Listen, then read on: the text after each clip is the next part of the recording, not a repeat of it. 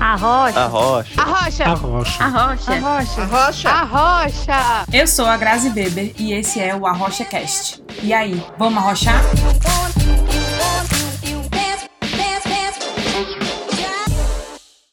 Olá, rocheiros! Sejam bem-vindos a mais um episódio do Arrocha Cast. E para o episódio de hoje, nós vamos continuar o papo com a Amanda e a Vitória da Façanha Marketing.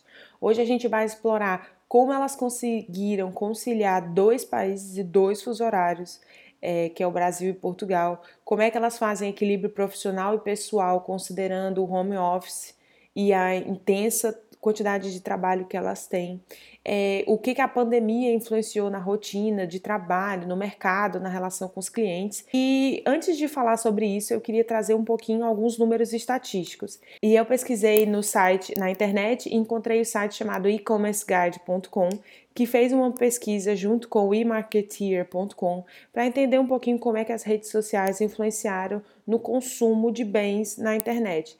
E eles fizeram uma pesquisa muito interessante nos Estados Unidos para entender como é que essa rede social, como é que as redes sociais influenciaram no consumo de bens de moda. E eles descobriram que, por exemplo, 55% das pessoas da geração Z, né, que são as pessoas de 14 a 24 anos, utilizaram as redes sociais como influenciadores ou grandes influenciadores para comprar itens de moda online. Na geração dos millennials, que é de 25 a 34 anos, 50% dessas pessoas foi influenciada pelas redes sociais, né? Eles também viram ainda que um em cada quatro empresas vende produtos via Facebook e que 40% das lojas que vendem produtos de várias marcas, né, essas revendedoras, é, usam as redes sociais para aumentar e gerar vendas.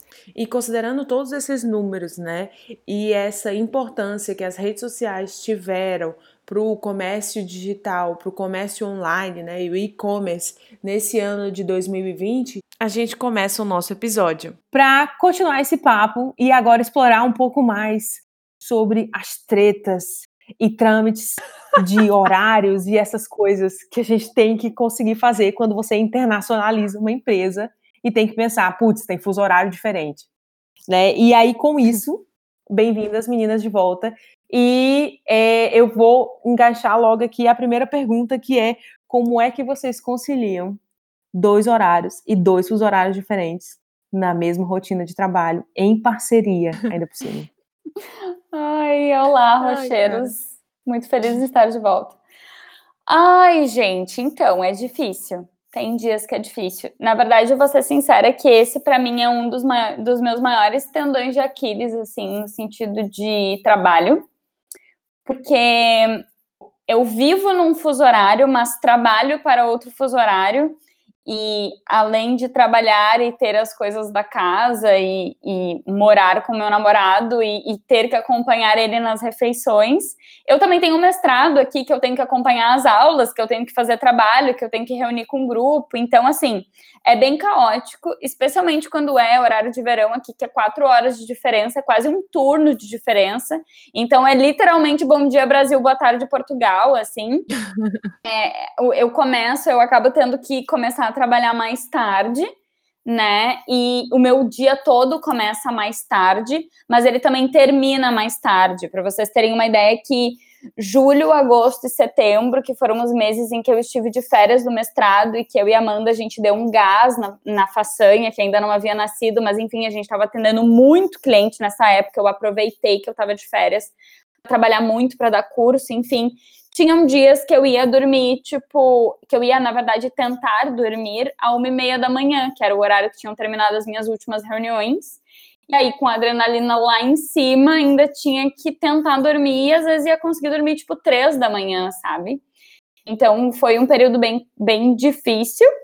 Fora, né, Amanda, que até pouco tempo atrás ainda tinha que conciliar o horário de trabalho, porque a Amanda, até pouco tempo atrás, fazia jornada dupla.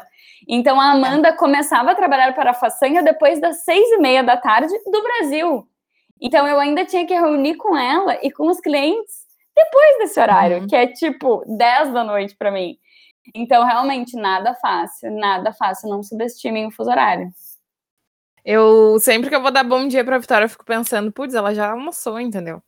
Eu aqui na minha vibe, bom dia, a Vi já tá lá no meio do dia, loucura, pilhada.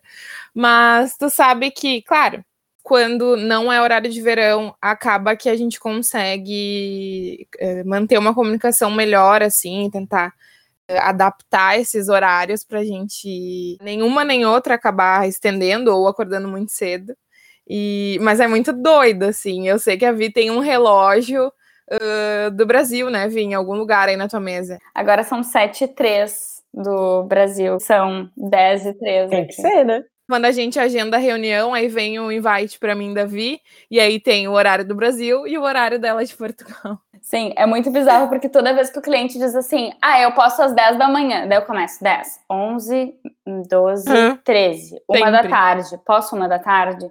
Uma da tarde, às vezes eu tô almoçando, tá? Então tem que ser uma e meia, uma e meia, meio de meia, onze e meia, dez e meia. Aí eu respondo pra ele, pode ser dez e meia? tipo, eu tenho que ficar o tempo todo calculando as horas, sabe? Pra não chocar. A gente tem alguns clientes também de, é, de consultoria que são corujão, assim, tipo, vamos às sete da manhã? O cliente, vamos, então vamos, sabe? Ah, então acaba que até os clientes daqui se adaptam ao fuso. A Via às vezes entra madrugada dentro, aí não consegue dormir, né, Vitória? A Vitória fica na Nossa, pilha. Total, total. Ela é bem pilhadinha.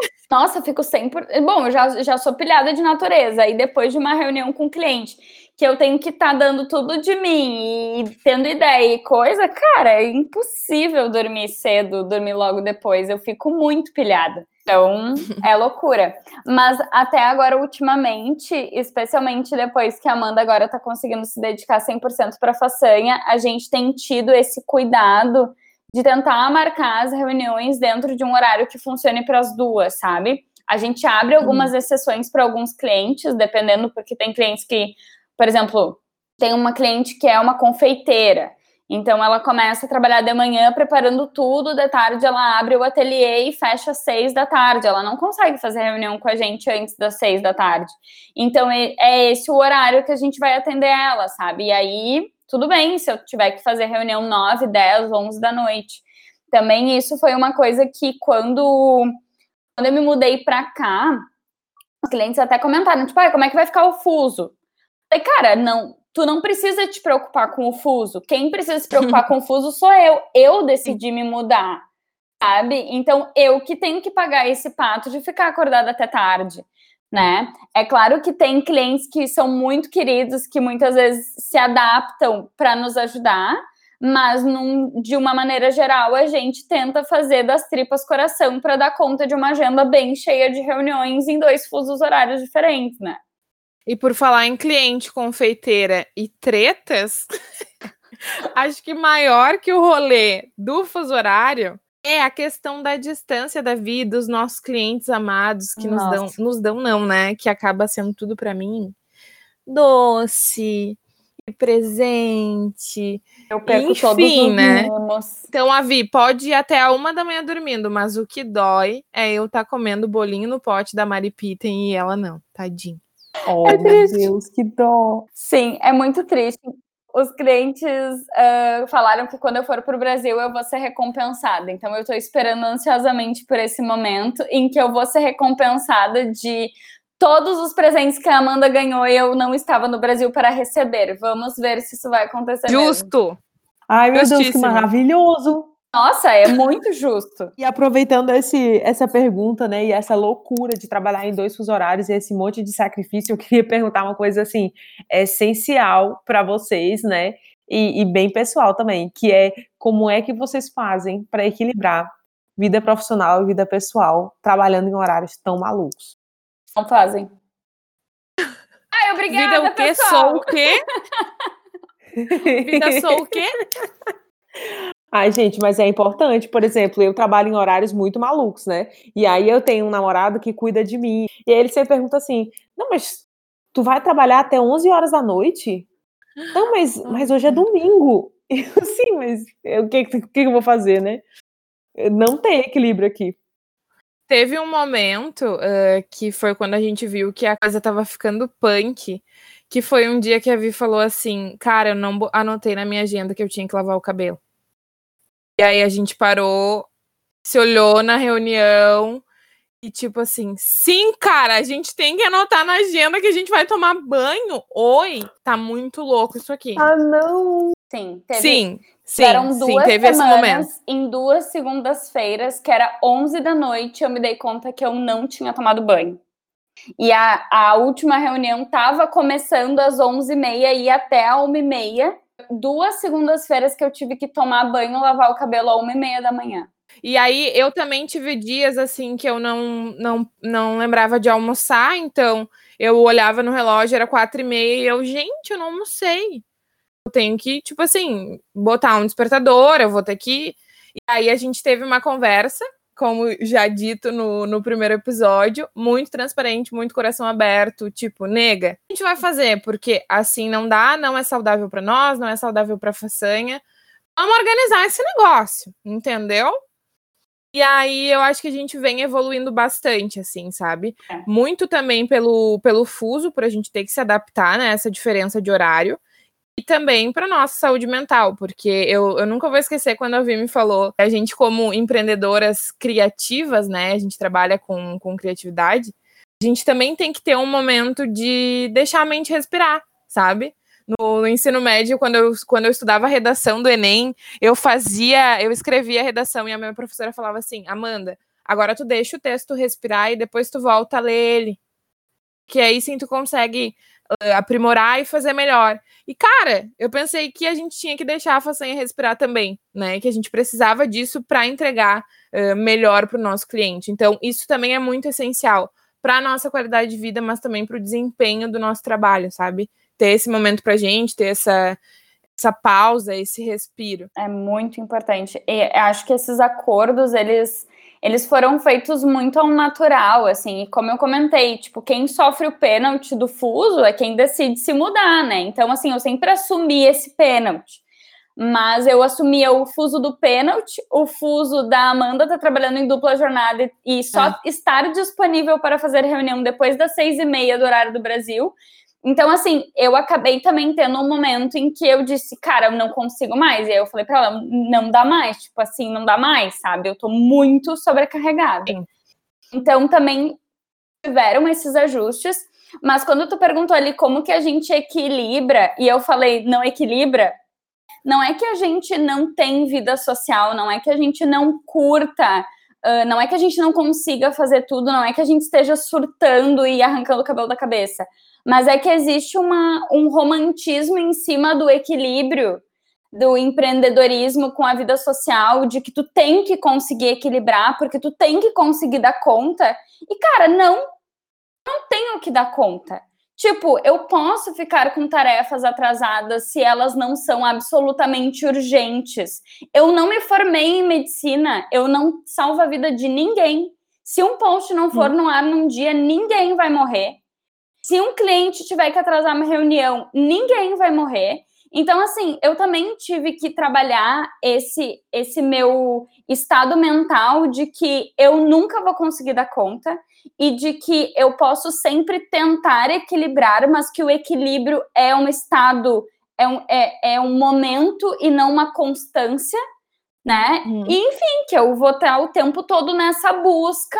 É que nem o sucesso né? A gente tem momentos de sucesso, é o equilíbrio, tipo, tu tem momentos de equilíbrio, tu tem momentos de desequilíbrio também.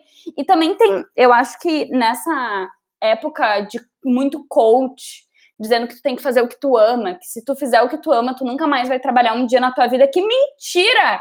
Tu vai trabalhar ainda licença, mais. Né?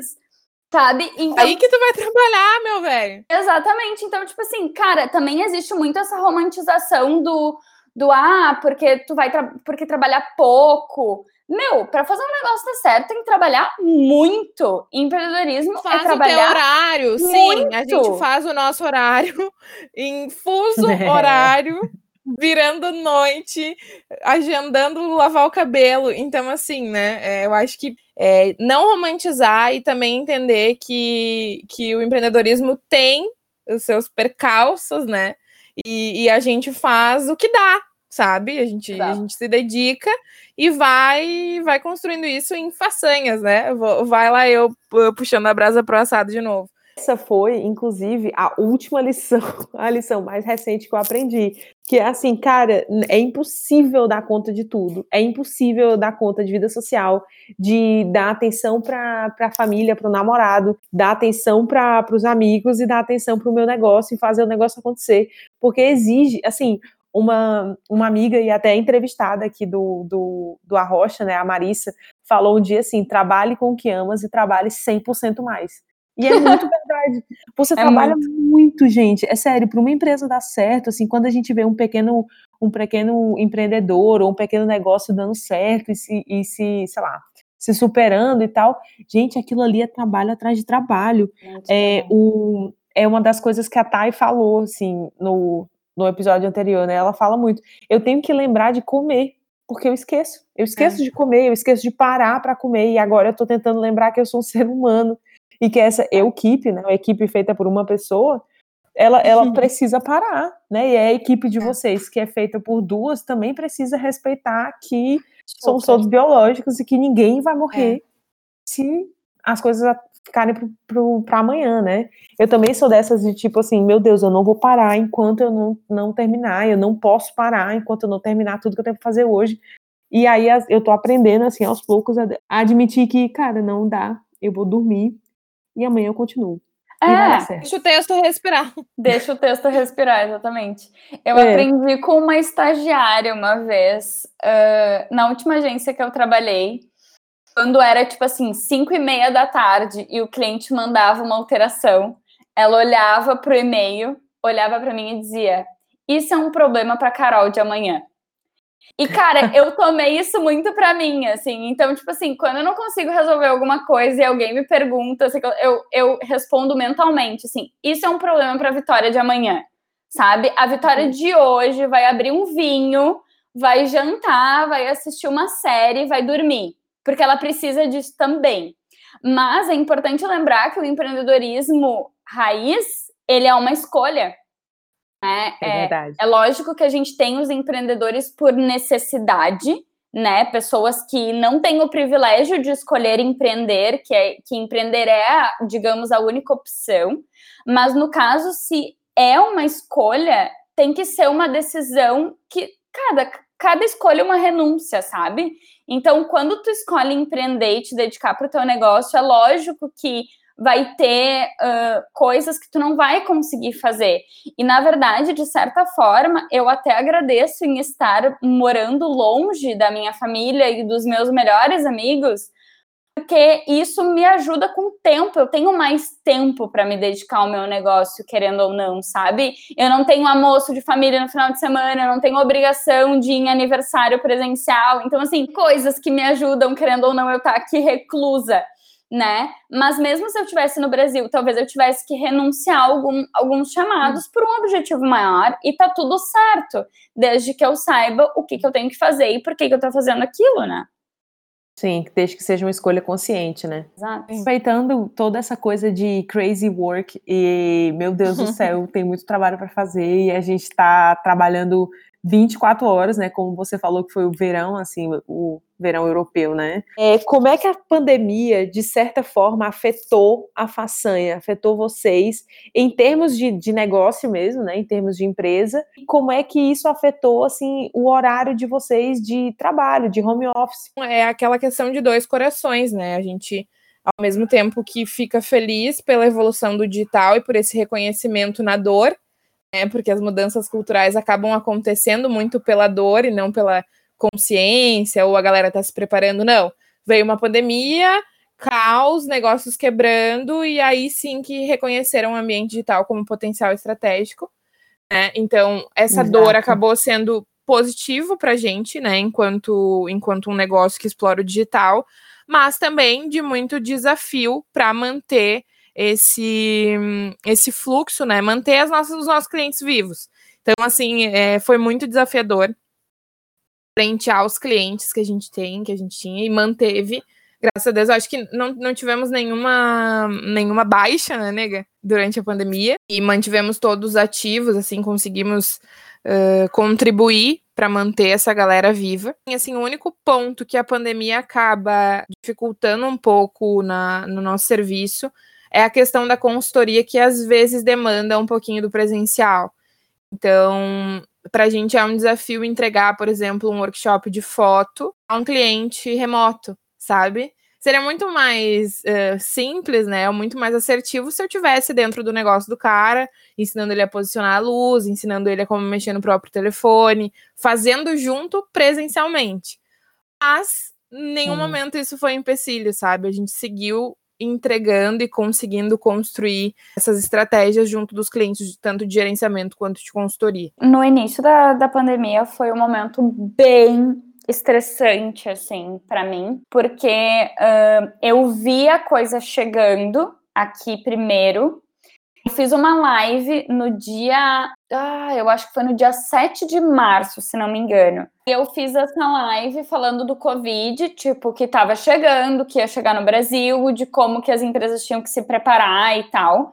E eu me lembro que teve muito pouca gente na live e a galera que estava na live muito cética ainda, sabe? Tipo, achando que, ah, tá beleza, vai durar duas semanas e depois vai passar e tal. E aí, quando começou a vir real, foi um momento muito estressante, porque eu e Amanda, a gente tem um contato muito próximo com os clientes, e os clientes começaram a entrar em contato do tipo assim, eu preciso falar contigo agora, eu preciso te ligar agora, porque eu tô demitindo todos os meus funcionários, porque eu não sei o que fazer, porque eu preciso que vocês me ajudem. E também foi um momento muito conturbado para nós, porque a gente também não sabia o que dizer todas as perguntas, a gente não tinha resposta para todas as perguntas, né? A gente também estava passando por aquilo no, na primeira vez. Então foi um momento de muita responsabilidade e de muito estudo, de muita dedicação, de muito de muita escutativa com os clientes, de muita empatia. A gente teve clientes que demitiram todos os funcionários e mantiveram o único contrato que mantiveram foi o contrato com a gente. Então a, a, gente encara isso muito como o cliente conseguindo enxergar o valor do que a gente entrega, mas a gente também teve clientes que a gente ofereceu reduzir contrato, reduzir pagamento e reduzir trabalho para que conseguisse manter tanto para nós quanto para o cliente porque senão era um cliente que ia ficar sem nos pagar ou que não ia conseguir manter o trabalho ia cancelar o, a, o contrato, enfim. E vale lembrar que essa, que essa iniciativa de ajustar os contratos, né, tanto de entrega quanto de valor, ela foi a partir da gente, né? Eu, nenhum cliente nos pediu, a gente sentou, conversou e, cara, vamos fazer isso antes de que o cliente tenha que recorrer a uma, um reajuste ou daqui a pouco cancelar o contrato. Então, também tem esse fator positivo da Vi estar em Portugal e conseguir sentir a pandemia antes da gente aqui no Brasil. E entender que, cara, quando chegasse no Brasil ia ser o que foi para pior. Então a gente já também conseguiu amparar os nossos clientes de uma maneira que vamos reajustar, porque não vai ser fácil, não vão ser fáceis os próximos meses. E acho que foi também uma demonstração muito profissional, assim, né, da nossa parte também da parte dos clientes se abrirem para isso e a gente conseguir manter contato. Nosso discurso nesse momento e também a nossa forma de pensar foi que, tipo, cara, a gente é consultoras, não só para hora boa, a gente é especialmente consultora para hora ruim. E daí, bem na pior hora de todas, a gente vai abandonar o cliente, não, sabe? Então, a gente, uh, as coisas fecharam no Brasil, começaram a fechar no dia 17 de março.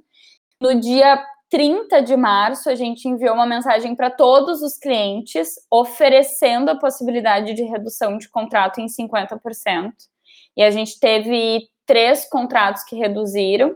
Depois desse período, a gente perdeu dois contratos desses. Então, uhum. tiveram clientes que realmente se reestruturaram, se reorganizaram, não conseguiram manter e aí a gente teve que realmente abrir mão do contrato, mas mesmo assim a gente conseguiu manter uh, esse vínculo com eles durante o período mais difícil, que foi ali Sim. abril e maio, que estava todo mundo no escuro ainda em relação à situação toda.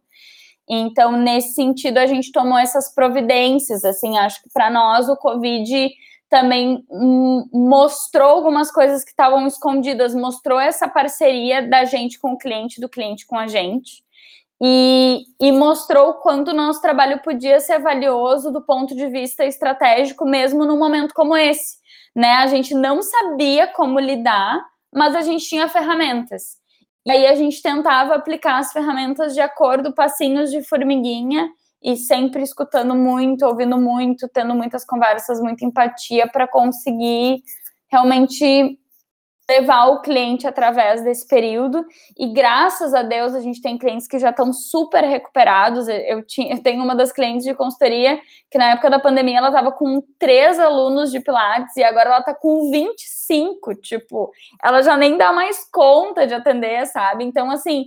Muito legal acompanhar, atravessar com eles esse período difícil e estar tá agora de novo com eles num período positivo, sabe? É muito gratificante, assim de reestruturação, né? É engraçado observar que muita gente, assim, é, é, porque no Brasil, diferente de Portugal, no Brasil a gente manteve a primeira vaga, né? Não existiu a, a primeira onda, aí parou, ficou de boa, e aí teve a segunda. Não, a gente manteve.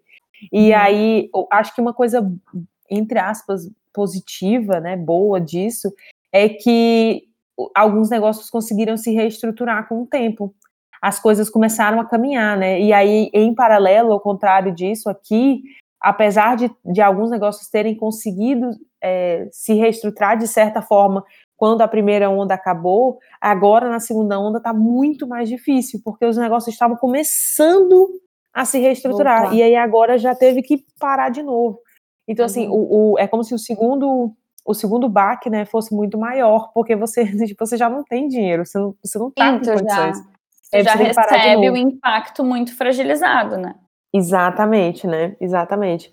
É, acho que isso foi uma coisa boa assim para o Brasil, né? Em, entre aspas, porque na verdade o impacto no Brasil foi, foi absurdo, foi absurdo, foi tremendo, assim, o número de a, a, pobreza, os índices de pobreza no Brasil escalaram, assim, é uma coisa absurda. Todo mundo perdeu, né?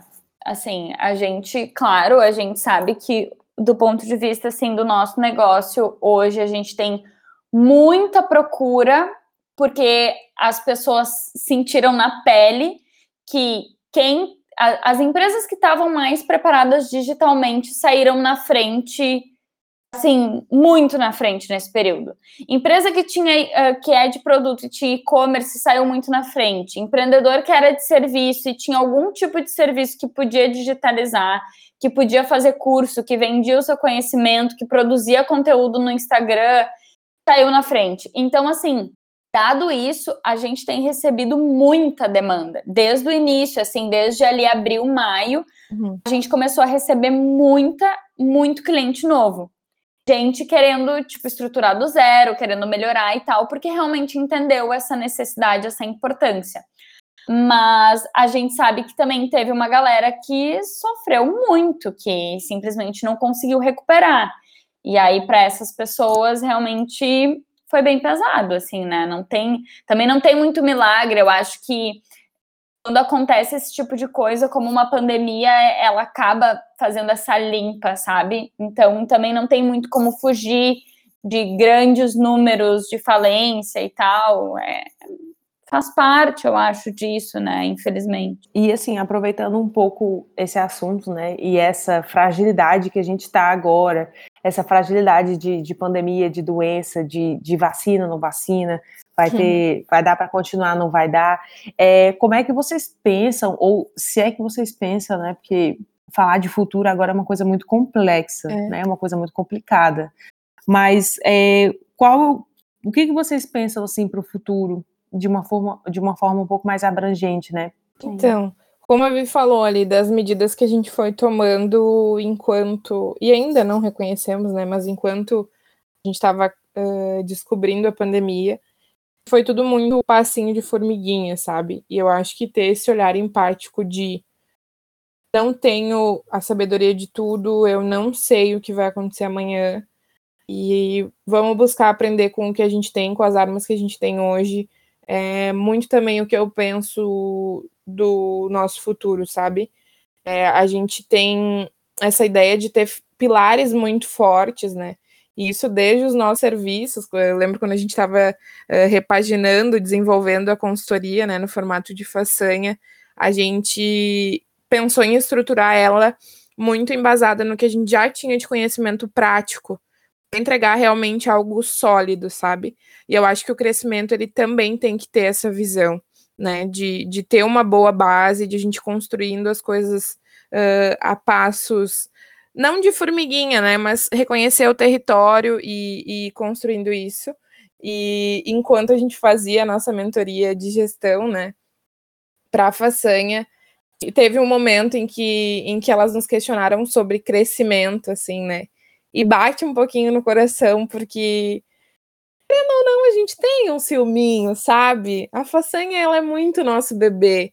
Então, colocar alguém na família, crescer a façanha, bate no coração também, sabe? Além de, de estrutura de negócio, de estratégia, enfim, é, bate muito no peito. Mas a gente tem visto um, um bom crescimento é, o nosso mercado, enfim, ascensão, muito por essas tendências também de digitalização, e acaba que, que seria, enfim, né, negativo da nossa parte, até hipocrisia da nossa parte, dizer que a gente não vai crescer e que a gente não pretende somar a equipe. Eu acho que, que é, é o que vai acontecer, até naturalmente, assim como aconteceu uh, do nosso encontro, né, e da nossa parceria, também de surgir uma terceira faceira é, para somar e para crescer a façanha. Eu acho que a gente a gente tende a, a, a, crescer essa galera aí.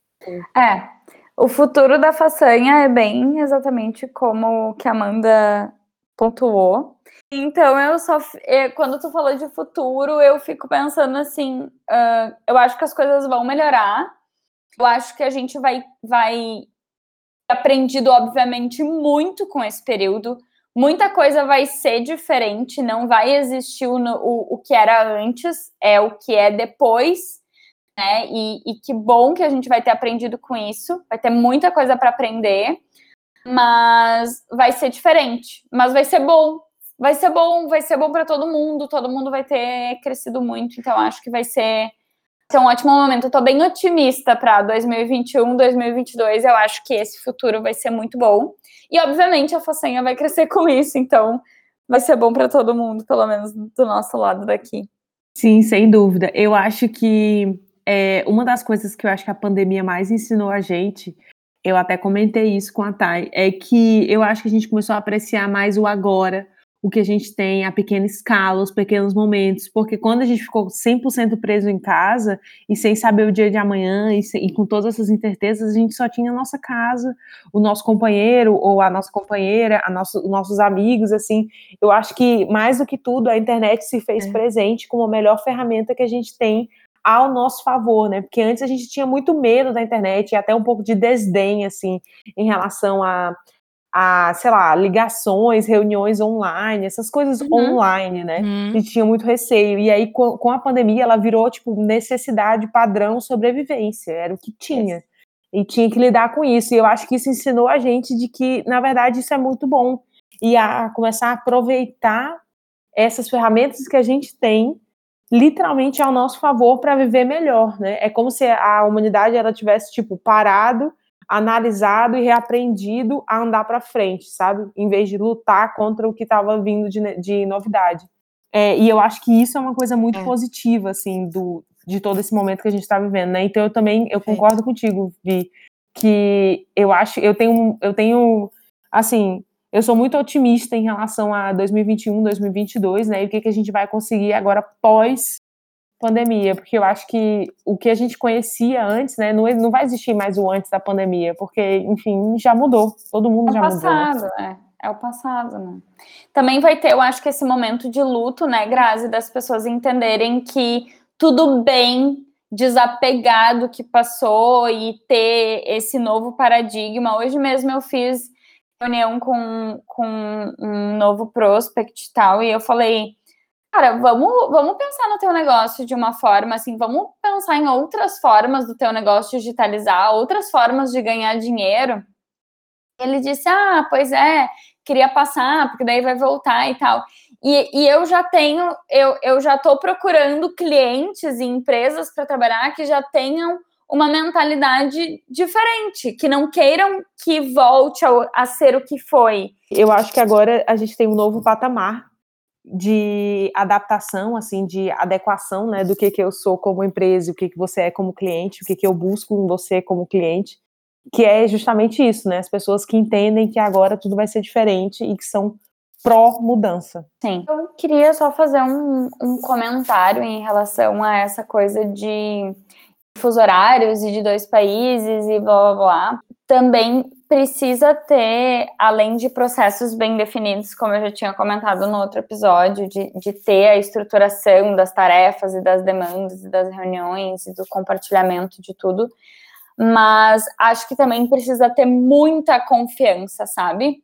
Tipo, não dá para tu tocar uma coisa como o que a gente tem aqui entre eu e a Amanda sem confiar uma na outra. Tu realmente entregar uma parte da tua empresa para outra pessoa e tu tu ter que ficar cobrando isso, ter que ficar, é. sei lá, sabe? Porque daí só aumenta o teu trabalho e tu tá à distância, tu não consegue realmente fazer um gerenciamento minucioso. Então, assim, tu realmente precisa confiar e ter muita segurança na pessoa que tu vai decidir fazer isso, sabe? E eu sou muito feliz e muito grata de ter escolhido a Amanda e ela ter respondido a todas eu... essas expectativas, né? Eu acho que fica de, de alerta, de conselho, assim. Uhum. É possível é super possível fazer isso para muitos negócios de, de, de, se digitalizar, de trabalhar de longe, de ter um sócio em loco e ter um sócio viajando. Tudo certo, acho que funciona muito bem, mas precisa ter muito entrosamento, precisa ter muita, muito companheirismo, muita segurança e muita confiança, assim, entre um e outro, sabe? Senão não funciona. E acho que é importante também deixar a Amanda à disposição pode despertar algumas curiosidades, algumas perguntas, né? Talvez de algum, algum ouvinte, então podem entrar em contato com a gente. O nosso arroba é Façanha Marketing. A gente vai ficar super feliz em conversar com vocês, também trocar mais ideias. Façanha com C, ainda não temos o Cedilha no digital, mas, né, estamos lutando por isso, inclusive é uma das nossas causas, defendemos o nosso Cedilha. É, então, por enquanto, arroba facanha marketing, mas vocês uh, sintam-se à vontade para nos chamar. A gente adora um bom papo, inclusive deve ter ficado claro, né? Uh, nesses dois episódios que a conversa rolou real, oficial, conexão uh, Brasil-Portugal, firme e forte. E é isso, também agradecer a Grazi, cara, baita, baita conversa, assim, adorei, adorei fazer parte. E conte sempre com a gente, as parceiras estão aqui muito obrigada por terem falado tudo que vocês falaram e por terem topado participar, né? É, e eu acho que é isso mesmo. Só queria agradecer mesmo vocês por toda essa esse papo e essa importância. É sempre bom encontrar pessoas assim abertas, né? Nossa, a gente fica muito feliz em participar, muito feliz em colaborar de alguma forma. Arrochar. É isso aí, arrochem, empreendam. A gente sabe que, que essas conversas, óbvio, não dá para aprofundar, não dá para trazer todas as histórias, todos os conhecimentos, mas como eu já falei, a gente está super à disposição, então podem entrar em contato com a gente, a gente vai ficar super feliz de conversar. Sim, as meninas são muito legais, gente. Entrem em contato. E comigo também, né? Caso vocês queiram, enfim, né? Bater um papo e tal, eu tô sempre abrindo caixinhas de perguntas, vocês podem me perguntar tudo. Inclusive, quais são os vinhos que eu mais gosto aqui em Portugal. Amo! À vontade. E então é isso, gente. Muito obrigada. E até a próxima. Tchau!